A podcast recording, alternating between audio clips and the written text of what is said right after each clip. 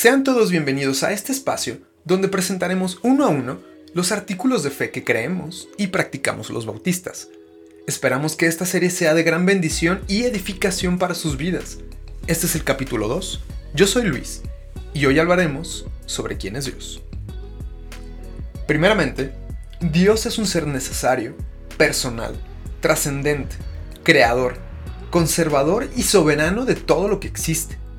Es perfecto y digno de ser amado, adorado y obedecido.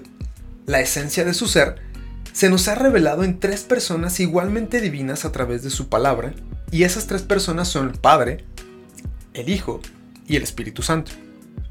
Él es yo soy el que soy según Éxodo 3.15, y su nombre no es únicamente para distinguirlo de ídolos paganos, su nombre proclama su realidad autosustentable, soberana, eterna y autodeterminante. Contrario a lo que se cree comúnmente, la naturaleza autosustentable de Dios no significa que Él se creó a sí mismo, sino que Él existe de una manera eterna y necesaria, por lo que su ser no depende de nadie más. O sea, Dios es el único ser no creado. Él existe de una manera completamente diferente a los seres humanos, por lo que aplicarle los límites o características de nuestra existencia a Dios es un error metodológico. Cuando decimos que Dios es personal, nos referimos a que tiene características de personalidad, o sea, que no es una fuerza que opera inconscientemente como la gravedad. Algunos rasgos de personalidad que podemos ver en Dios los observamos en su voluntad y sus emociones. Por ejemplo, el Salmo 78, versículo 40 nos dice, Oh, cuántas veces se, se rebelarán contra él en el desierto y entristecieron su corazón en esa tierra seca y baldía. Este versículo nos muestra que Dios tiene emociones. Estas emociones son un rasgo de su personalidad. Ahora, los bautistas también creemos que Dios es trascendente.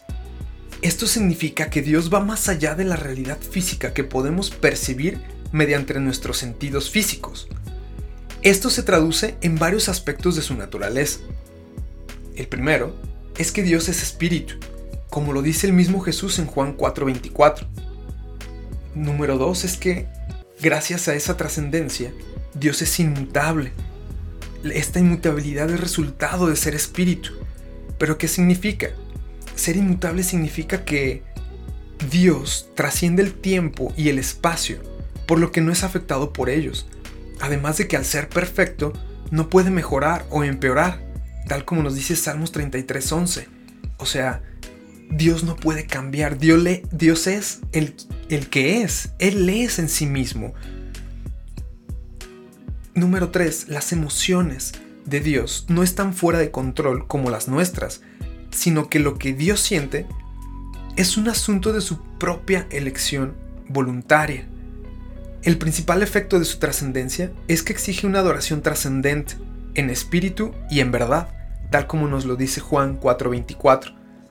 Ahora algunos dicen, si Dios no puede cambiar, ¿cómo es que tiene emociones? ¿Cómo es que cambia de una emoción a otra?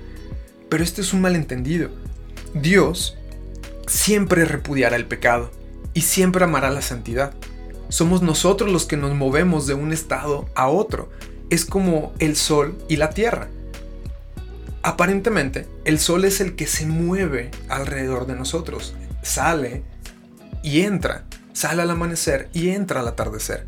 Pero en realidad somos nosotros los que estamos girando en la Tierra y nuestra perspectiva del sol cambia dependiendo de nuestra posición. Es igual con Dios.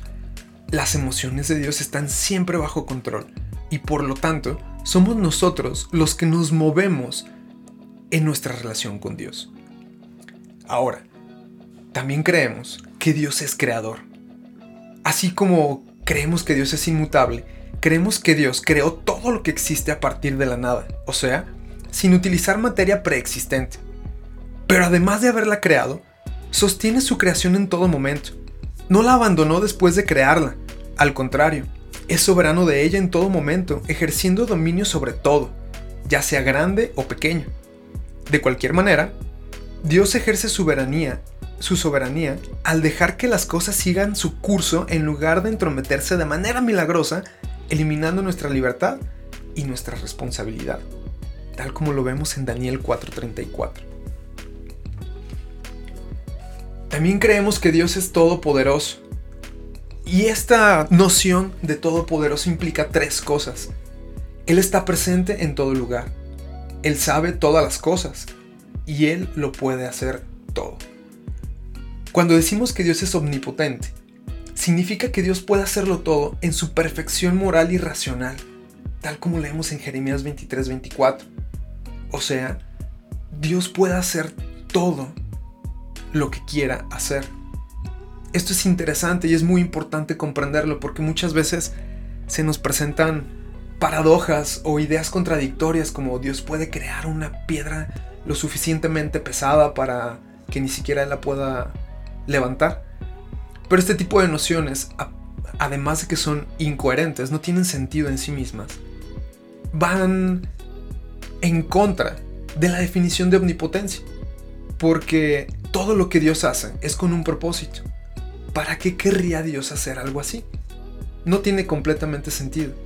Es algo absurdo y escapa completamente a la definición de quién es Dios y a la definición de su poder. También creemos que Dios es santo. De manera general, la santidad es todo aquello de Dios que lo aparta de nosotros y lo vuelve sujeto de adoración. La santidad de Dios apunta a su bondad y en el centro de esa santidad está su pureza, la cual no tolera para nada el pecado. Es por eso que nos pide que seamos santos como Él es santo, como leemos en Levítico 11:44. Ahora, de esta santidad se deriva su justicia. Asimismo, creemos que Dios es amor. Creemos que el amor es la máxima expresión de esa bondad de Dios. Y es esta bondad la que alcanza a sus criaturas para que los pecadores podamos arrepentirnos, como nos lo muestra el Salmo 136.1.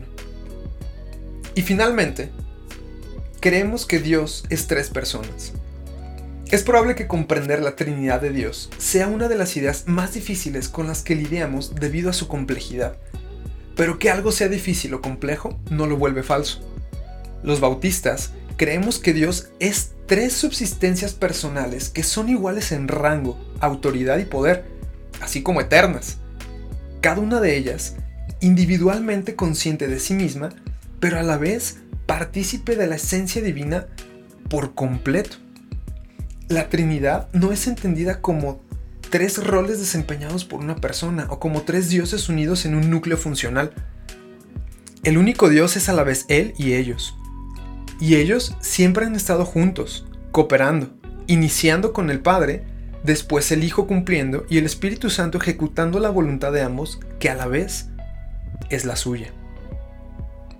Entender adecuadamente a Dios es fundamental para los bautistas, ya que no entregamos nuestras vidas a un Dios indiferente y lejano, sino a un Dios vivo, poderoso, y que además sabe por lo que estamos pasando, y que por su gran amor está dispuesto a transformar nuestra vida y ponernos en la senda adecuada.